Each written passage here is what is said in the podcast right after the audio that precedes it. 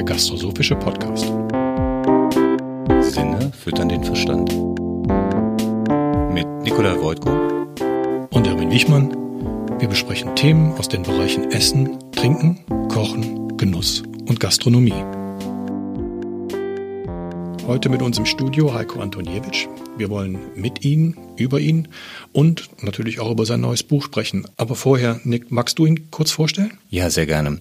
Ich freue mich total, dass Heiko heute hier ist. Er ist nicht nur ein wahnsinnig netter Mensch, sondern auch ein begnadeter Koch, der gerade zum dritten Mal in Folge als Impulsgeber der gastronomischen Szene gewählt worden ist. Ähm, das ist ein Preis, der verliehen wird von Köchen für Köche und das zeigt halt auch, welche Wertschätzung er im Rahmen seiner Kollegen besitzt. Ähm, das kommt nicht nur durch seine Seminare und Fortbildung, die er regelmäßig betreibt, für Profis und für Hobbyköche, sondern vor, vor allen Dingen schlägt sich das auch in den Themen seiner Bücher nieder. Heiko, ähm, dein neues Buch, an dem auch Nick mitgearbeitet hat, trägt den Titel Umami. Warum jetzt ein Buch über Umami? Ähm, es ist ja der fünfte Geschmackssinn und ähm, so viele wissen natürlich, dass es diesen Geschmackssinn mittlerweile auch gibt. Aber es hat sich auch verändert in der öffentlichen Wahrnehmung. Ähm, und die Idee mit dem Buch ist natürlich auch wieder Aufklärung äh, ein bisschen zu machen und einfach die Schwere von so Themen einfach auch aufzulösen. Weil jeder denkt, ah, Umami, was ist denn das? Äh, ist das Geschmacksverstärker? Ja, sage ich. Ähm, aber auch ist es, aber auch Wohlgeschmack also so dieser Leckereffekt, die man vielleicht auch zu Hause dann einfach hat, in manchen Restaurants erlebt und wo man sich einfach wohlfühlt, aufgehoben fühlt. Und es ist ja vielleicht mehr als ein Gefühl, als ein Geschmackssinn. Ja, jetzt ist mir bei der Beschäftigung zu dem Thema ist mir aufgefallen, dass das ähm, Umami unglaublich viel mit Kochen zu tun hat. Also dass man quasi sagen könnte, also ein Effekt des Kochens ist halt diesen Wohlgeschmack zu erzeugen. Mhm. Ähm, wie siehst du das? Also dieser Urgeschmack, also vielleicht dieses größere Verständnis oder tieferes Verständnis, einfach über diesen Urgeschmack einfach nochmal zu erfahren. Wir haben uns sehr intensiv mit diesem Thema auch auseinandergesetzt, also wie, wie Geschmack überhaupt auch funktioniert. Ähm, und wir kommen immer wieder auf den Punkt, dass wir denken, ah, Kindheitserinnerung ist der Schlüssel zum Erfolg. Und was Umami betrifft, in der Muttermilch ist ja so ein hoher äh, Umami-Gehalt. Ähm, vielleicht ist es deswegen, dass wir auf Umami einfach immer wieder so getriggert sind. Also, dass wir darauf so völlig abfahren, weil es uns an unsere Kindheit, ums Auswachsen dann einfach nochmal auch geht, wo wir einfach sagen, wir fühlen uns wohl aufgehoben und äh, es gibt uns eine ja, Zufriedenheit. Muttermilch ist ein gutes Stichwort. Ähm, Umami wird ja immer noch so ein bisschen assoziiert, das merke ich, wenn ich mit Freunden darüber rede, mhm. so als ja Geschmacksverstärker und Kunstprodukt und irgendwie es wird in China-Restaurants eingesetzt und das ist bestimmt ganz böse. Ja. Äh, also das Verständnis gibt es immer noch davon, aber davon handelt dein Buch nicht. Nein, also es geht um ein natürliches äh, Verständnis. Also ähm, jeder hat ja schon mal dieses ähm, Rest, äh, China-Restaurant-Syndrom auch gehört, dass viel Glutamat in Essen einfach einem nicht gut tut. Es gibt aber auch da einen Unterschied. Wenn ich natürliches Umami oder Glutamat nehme, habe ich einen Riesenunterschied zu dem industriell hergestellten. Industriell hergestellt, es gibt noch eine geschmackliche Spitze. Das natürliche Umami oder Glutamat gibt eine geschmackliche Spitze und geschmackliche Tiefe und Breite, die wir als Kokumi auch bezeichnen. Und das ist der Riesenunterschied. Und ich kann es natürlich fein dosierter auch einsetzen, als wenn ich das Pulver nehme und damit einfach häufig überwürze und den Eigengeschmack der Produkte dann nicht mehr nach außen kehren kann.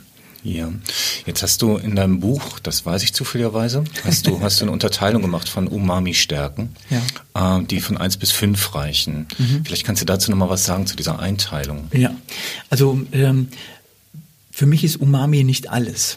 So, und ähm, es ist ein Wechselspiel mit den anderen äh, Kompositionen oder mit den anderen Zutaten. Umami ist ein Teil der, der sinnlichen Erfahrung oder der geschmacklichen Erfahrung letztendlich, die wir da auch haben. Und ähm, die Einteilung haben wir äh, deswegen auch gewählt, weil viele Lebensmittel natürlich auch einen sehr hohen Umami-Anteil auch haben, aber wenn ich sie einfach nur an die Seite packe, wird es insgesamt auch rund. Und was wir so empfinden, ist, äh, dass diese Unterteilung einfach auch Sinn macht. Jeder kennt eine Umami-Bombe. Das ist Spaghetti Bolognese. Also da ist Rindfleisch, da ist Tomate drin, da sind Röstaromen drin. Äh, und zum Schluss kommt noch Parmesan auch oben drauf. Also besser kann ich mir Umami einfach gar nicht vorstellen. Und ich kenne kaum jemanden, der äh, Spaghetti Bolognese nicht mag. Du sagst, da sind mehrere Komponenten drin. Heißt das, man kann die zusammenbringen, die quasi aufeinander stapeln und man erhält mehr an Wohlgeschmack? Vielleicht muss ich einem Beispiel erklären. Eine unreife Tomate enthält 20 Milligramm pro 100 Gramm an äh, Glutamat. Eine vollreife Tomate hat 250 Milligramm pro 100 Gramm vollreifer Tomate einfach auch enthalten. Ähm, man muss sich auch unterschiedliche Reifezyklen noch angucken, ähm, die man dann, dann nochmal mit einsetzen kann. Eine unreife Tomate schmeckt uns einfach nicht, ähm, aber eine vollreife sagt jeder, boah, das ist doch total lecker und äh, man bekommt damit einfach nochmal einen deutlich höheren äh, ja, Umami-Effekt einfach nochmal hin. Nochmal was zum Wort Umami. Ähm, warum hast du dieses Wort gewählt? Das ist ja eigentlich eher für uns ein fremdklingendes Wort. Mhm. Also äh, Umami heißt, also wir haben das Wort genommen, weil es natürlich ein, ein bestehender Begriff auch ist, aber um, äh, es umschreibt ähm, herzhafte Köstlichkeit übersetzt. Und ähm, was immer ganz schön ist, wenn man natürlich sagt, ah, das Essen schmeckt mir oder umgangssprachlich sagt man ja auch häufig, es ist lecker. Aber eigentlich wird es bezeichnet, wenn jemand sagt, ah, es ist köstlich. Und das ist das, was wir eigentlich dann auch immer wieder dann ja erreichen wollen, also so Köstlichkeiten. Mhm. Jetzt hast du ja gerade schon ein Beispiel genannt mit der Spaghetti Bolognese. Mhm. Wie hast du denn die Rezepte dir überlegt, ausgedacht, zusammengestellt? Mhm. Was war so der Trigger? Hast du jetzt einfach nur in die Welt geguckt und gesagt, das ist lecker, das packe ich in mein Buch? Das wäre so einfach dann auch. also einfach in die Welt gucken und mal gucken, was passiert.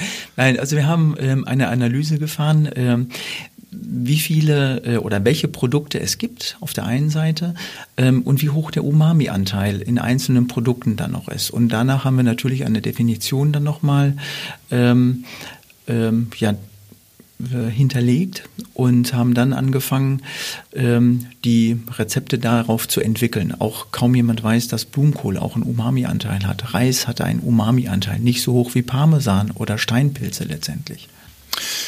Bei Umami, das ist noch der zweite Aspekt, den ich im Kopf habe, denkt man so direkt an japanische oder asiatische Küche. Gibt es denn bei uns auch Umami-Tradition? Ja, aber wir haben uns das ja gar nicht so auf die Fahne geschrieben. Also auch wir kennen Umami. Ähm, auch ganz einfach äh, gesagt, ähm, Erbsensuppe ist auch ein äh, Umami also für uns eine europäische Umami-Bombe. Ähm, viele sagen ja, ah, eine Erbsensuppe schmeckt erstmal besser, nach dem dritten Mal aufwärmen. Weil es eine Konzentration von Aminosäuren, ähm, die erst wirklich durchs Reduzieren, durchs Konzentrieren einfach sich nochmal entwickelt. Und auch wir machen schon oder haben früher in der Ausbildung sehr, sehr viel ja, Umami-haltige Lebensmittel mit dazu gemacht. Angefangen von den getrockneten Erbsen ähm, über Speckschwarte und Schinkenknochen, die wir auch mit dazu gemacht haben. Und das ist unsere europäische Umami-Bombe. Und ähm, wie unterscheiden sich jetzt die Rezepte im Buch von diesen klassischen Rezepturen? Ich glaube, wir haben äh, eine sehr, sehr schöne Mischung auch gefunden, also ähm, wo wir, wo für jeden etwas dabei ist, wo jeder einfach auch etwas rausziehen kann und für seine Küche auch einsetzbar macht. Ähm, wir haben auf der einen Seite vegetarische Gerichte ähm, da auch implementiert, wo man sagt, ähm, wo ist da das Umami auf der einen Seite, aber wenn man es schmeckt, weiß man ganz genau, dass es drin steckt, im Grunde genommen. Jetzt bestechen die Rezepte in dem Buch ja durch eine Einfachheit, also relativ wenig Zutaten, relativ einfach in der Zubereitung. Mhm. Ist das vielleicht auch ein Trick? Also macht Umami Kochen einfacher? ja, ich glaube schon. Also wir haben ähm, auch seit Jahren schon irgendwo auch den Weg gefunden, dass wir wirklich Dinge bewusst weglassen. Nicht aus Kostengründen, sondern aus geschmacklichen äh, Gründen. Wenn ich so mal erzähle, ah, wir haben unseren, ähm, unser Geflügelfond auf drei Zutaten reduziert. Das heißt, wir nehmen Geflügelfleisch, nehmen Wasser und Sojasauce. Das war's. Wenn man das ähm, aber auch zubereitet, hat man einen sehr, sehr geradlinigen Geschmack, was Geflügel betrifft. Wenn ich dann jetzt äh, nochmal andere Zutaten dazu mache, ähm, potenziere ich den Eigengeschmack, aber ich verändere natürlich auch etwas. Ich kann natürlich Gewürze mit dazu machen, wie Sternanis, ich kann Ingwer mit dazu machen, ähm, ich kann natürlich auch Komboalgen mit dazu machen. Ähm, wir verzichten immer mehr auf Salz es verändert sich einfach auch alles äh, dadurch und unsere Küche wird dadurch einfach deutlich leichter ähm, und auch einfacher dadurch. Und viele äh, Nutzer sagen uns immer, ähm, ja, das, was wir zubereiten oder das, was du in den Rezepten einfach auch machst, ist manchmal zu kompliziert. Und äh, weil zu viele Zutaten noch drin sind. Und ich glaube, ein Rezept braucht vielleicht auch nicht mehr als wirklich fünf gute Zutaten. Wenn da jetzt so ein gestandener Koch zu dir kommt, ne, der womöglich schon seit Jahrzehnten in seinem Job arbeitet, und du erzählst ihm, dass er das alles nicht braucht, machst auch einfacher, ist er dann nicht total irritiert? Ich zeig denn das. Weil wenn ich einen fertigen Fond da stehen habe und denen die Schritte erklären würde, würde es keiner glauben. Die Zeit, also der braucht immer wieder zwei Stunden, um auch gekocht zu werden, die müssen wir uns einfach nehmen. Also wir machen das Fleisch, das Wasser und die Sojasauce oben drauf und kochen diesen Sud. Ähm, ich sehe das immer in den Augen, dass mir das keiner glaubt. Hinterher aber, was mich einfach freut, dass sie den Glanz in den Augen haben, wenn sie es probieren nach zwei Stunden oder zweieinhalb Stunden eigentlich richtig. Das überzeugt die. Und wir haben äh, in der Kochausbildung so viele Dinge auch erfahren, die für mein Wissen heute völlig überflüssig sind. Warum machen wir eine geröstete Zwiebel in den Fond? Ähm, warum machen wir ein Bukigani auch mit in den Fond? Das weiß keiner heute mehr. Es macht keiner mehr ein Gemüsebündchen mit in seine Brühe, um dann das ausziehen zu lassen. Weil zum einen haben wir die Zeit nicht und es wird immer wieder, ja, es werden Abschnitte genommen, um das einfach äh, geschmacklich zu optimieren. Aber was machen Abschnitte? Das muss man sich ja auch überlegen. Also wenn ich Karottenschalen in einen Fond mache, habe ich nur die Bitternoten einfach da drin und nicht die Süße und die Kraft. Also das unterscheidet sich einfach auch und ähm, das habe ich nicht erfunden mit diesem Sud, sondern ich habe in andere Kulturen einfach auch geguckt. Und in Asien kocht jeder Koch seinen Fond so, wie ich das heute tue. Die machen da Gewürze mit dazu und wenn du denen sagst, äh, warum machst du keinen Bokegani da rein, die wissen gar nicht, was ich meine. Jetzt überrascht ja auch bei den Rezepten, dass, dass du manchmal Grenzen überschreitest. Und mhm. zwar nicht um zu irritieren oder zu provozieren, sondern einfach, weil es Sinn macht auf dem Teller. Also es gibt halt Rezepte, wo man dann denkt, oh, das ist aber neu, funktioniert das überhaupt? Zum Beispiel Tomaten im Dessert. Mhm. Oder dann auch, was ich sehr spannend finde, ist immer wieder so ein Hinweis auf ähm, No Waste, also möglichst keine Sachen mhm. zu verschwenden. Ja. Wie bist du da drauf gekommen? Äh, auch wieder, ich gucke in unterschiedliche Kulturen. Das mit den ähm, süßen Kirschtomaten, äh, die wir auch da, äh, da drin haben, das ist ein ursprüngliches Rezept, das kenne ich aus Marokko. Ähm, und die kochen aber einen Kompott ähm, aus äh, süßen Kirschtomaten, Wasser und Honig und machen da Gewürze auch äh, dann dazu und essen das mit äh, gerösteten Mandeln und Minze. Also die Idee habe ich genommen, weil ich das extrem spannend finde. Ähm, da machen wir natürlich auch unser, äh, unsere Sache dann auch raus.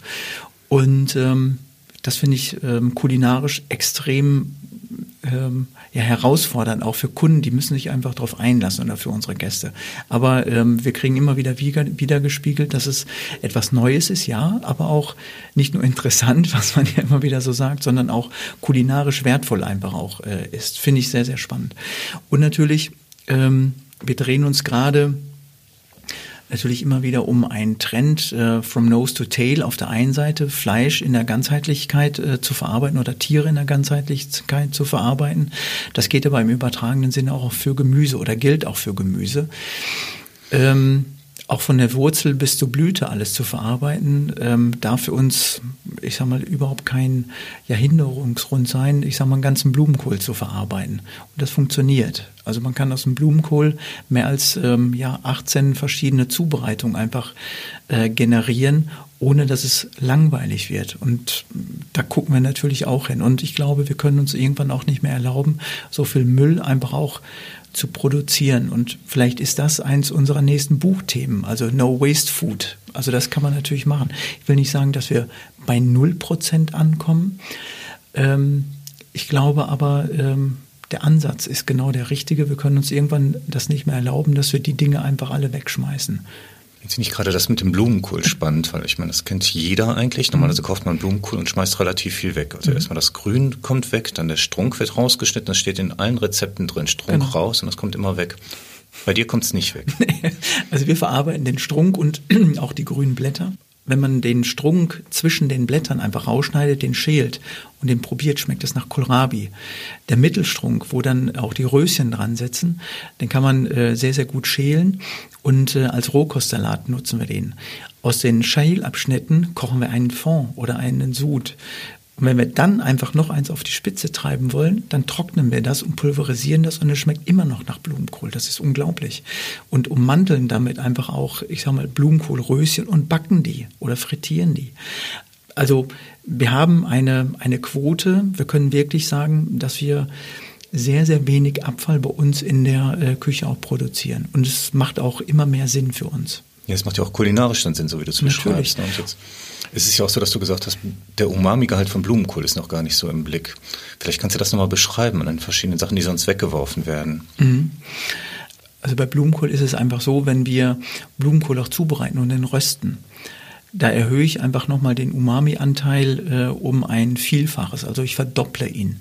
Wenn wir Blumenkohl ich sag mal beispielsweise auf einem Barbecue äh, auch rösten und räuchern, der hat eine Aromatik, die an Brot erinnert. Und ähm, der wird natürlich nicht, der bleibt nicht saftig, aber er bleibt auch knusprig. Das ist äh, so dieses Wechselspiel von den unterschiedlichen Texturen, von den Aromaten. Und ähm, wir haben ähm, Blumenkohl so im Fokus, dass es natürlich ein Allerweltsgemüse auch ist, aber ich glaube, darum sollten wir uns kümmern. Mhm. Jetzt habe ich bei, bei Umami, wenn ich, wenn ich Leuten davon erzähle, ähm, die fragen, wie funktioniert das, manchmal zum Beispiel mit Fischsoße, dann verdrehen die manchmal das Gesicht und sagen, nee, das kann man doch nicht essen. Also Fischsoße ist ja wohl das allerletzte. Und das äh, können nur Asiaten essen oder so. Vielleicht kannst du da nochmal was zu sagen. Also man hat das natürlich auch abgespeichert. Fischsoße, ähm, dass es in die asiatische oder sprichwörtlich in die thailändische Küche einfach auch passt. Ähm, wir kennen aber auch Fischsoße. Also die die Griechen und die Römer haben auch früher äh, schon Fischsoße aus äh, Sardinen hergestellt. Die haben Sardinen gesalzen, mit Öl aufgegossen, haben die vier bis sechs Wochen in der Sonne reifen lassen. Ähm, das Würzmittel damals hieß Garum. Man bekommt es bis heute ähm, und es ist als Geschmacksverstärker auch einsetzbar. Was immer der Punkt ist, wenn ich es aus der Flasche auf einem Löffel probiere, garum wie auch Fischsoße, schmeckt es natürlich viel zu intensiv. Aber wenn ich es tropfenweise einsetze, das ist die, die Idee auch an den Würzmitteln, dann bin ich genau da, wo ich eigentlich hinkommen möchte. Also eine Abrundung von Geschmack. Jetzt sind hier Bücher auch immer wieder Meilensteine. Was würdest du sagen, was du über Umami gelernt hast? Oder wie sich dein Verständnis geändert hat vor Beginn des, des Buches und jetzt, wo es, mhm. wo es quasi fertig ist? Mhm. Also für mich hat, ich sag mal, ja, also ich habe einen neuen Meilenstein beschritten, ähm, als wir das Buch Flavor Pairing auch auf den Weg gebracht haben. Ähm, da habe ich ähm, fast sechs Jahre für gebraucht und als es dann wirklich fertig gewesen ist, habe ich dann gedacht, so, das war noch nicht alles für mich in meinem Schaffen. Und ähm, da hat sich so ein eigenes Kapitel einfach für mein Empfinden dann nochmal aufgetan. Früher haben wir mal gesagt, ähm, es gibt Grenzen. Und mit Flavor Pairing habe ich ein tieferes Verständnis äh, darüber nochmal erhalten, dass alles auch möglich ist, auch in, in der Küche. Und ähm, mit Umami habe ich geschmacklich einfach nochmal einen Schritt nach vorne gemacht, um dann unsere Küche deutlich schlanker, etwas einfacher zu machen und noch stärker zu hinterfragen. Das ist ja auch spannend an dem Thema. Also ich habe wirklich gemerkt, dass so ein, ein Grundtenor dieses Buches auch ist, ähm, wirklich Küche zu verschlanken. Also früher ist man davon ausgegangen, man braucht Geschmacksträger, also man braucht Fett, ganz viel Fett, noch mehr Fett und Sahne und Butter und so weiter. Das kommt bei dir fast gar nicht vor in den Rezepturen. Also die sind wirklich ja, schlank geworden. Schlank. Ja. früher sind wir hingegangen und haben ähm, Gänsestopfleber äh, mit Brioche kombiniert. Also Fett mit Fett zu kontern ist immer eine sehr, sehr gute Idee, geht aber auch nur bedingt, finde ich. Ne? Also, äh, aber nichtsdestotrotz, also wir haben die Küche auch deutlich verschlankt. Also das, ich mag nach wie vor Butter. Ähm, das ist ja auch bei uns in dem ähm, Green Glamour, in dem Buch einfach auch immer wieder noch Bestandteil auch gewesen. Äh, ähm, da wir unsere Küche vegetane Küche nennen, weil Butter darf da eingesetzt werden, ähm, finde ich auch. Und äh, das dann einfach nochmal so auszubringen, weil Butter schmeckt einfach. Butter hat ein eigenes Geschmacksbild und ich möchte einfach auch nicht darauf verzichten. Ähm, es dreht sich bei uns immer wieder um Geschmack. Also das kann ich immer bei allen Dingen sagen, äh, die wir machen. Und ich mag auch diese entschlankte Küche sehr, sehr gerne bist du ja mit deinen Büchern quasi auch aufklärerisch unterwegs. Das ist ja eigentlich nie ein Wort zu viel. Das ist ja sehr schön. Das ist ja nicht auf Effekthascherei, sondern es geht ja mhm. quasi immer wieder um das jeweilige Thema. Und da gehst du ja sehr in die Tiefe. Also ähm, vielleicht kannst du noch mal was sagen, was dich dazu gebracht hat. Also für mich ist es mittlerweile selbstverständlich, dass ich immer wieder in die Tiefe gehe. Ähm, Ich glaube, das, was es auslöst oder ausgelöst hat, ähm, ist einfach Neugier. Und das ist so das Einfachste, das kann man so vielleicht mit diesem einen Wort dann auch beschreiben, dass es wirklich immer Neugier gewesen ist, um dann etwas Neues immer wieder auch zu erfahren. Und ich lasse einfach auch nicht locker zu hinterfragen.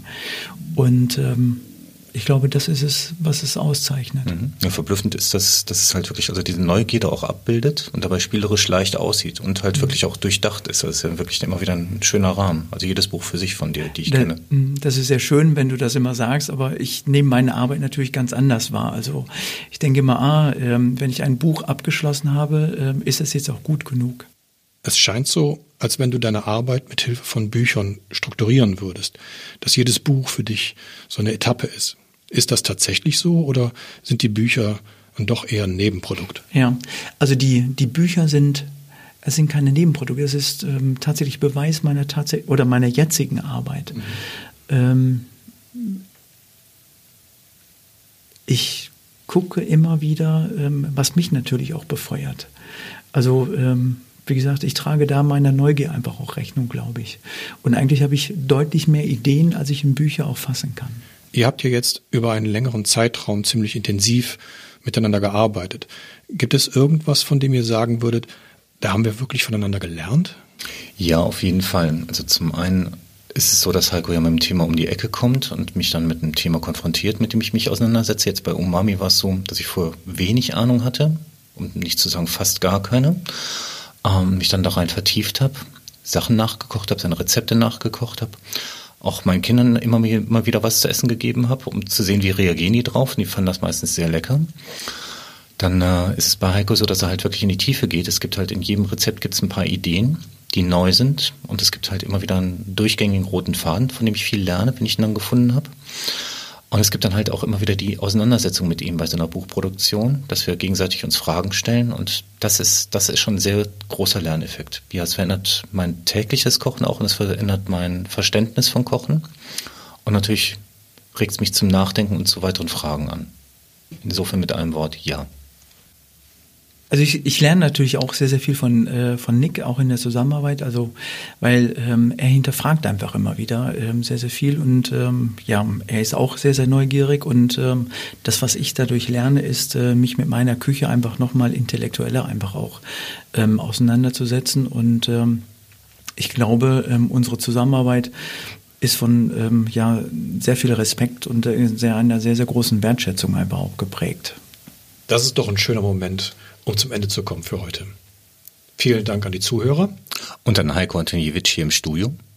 Bis zum nächsten Mal. Tschüss.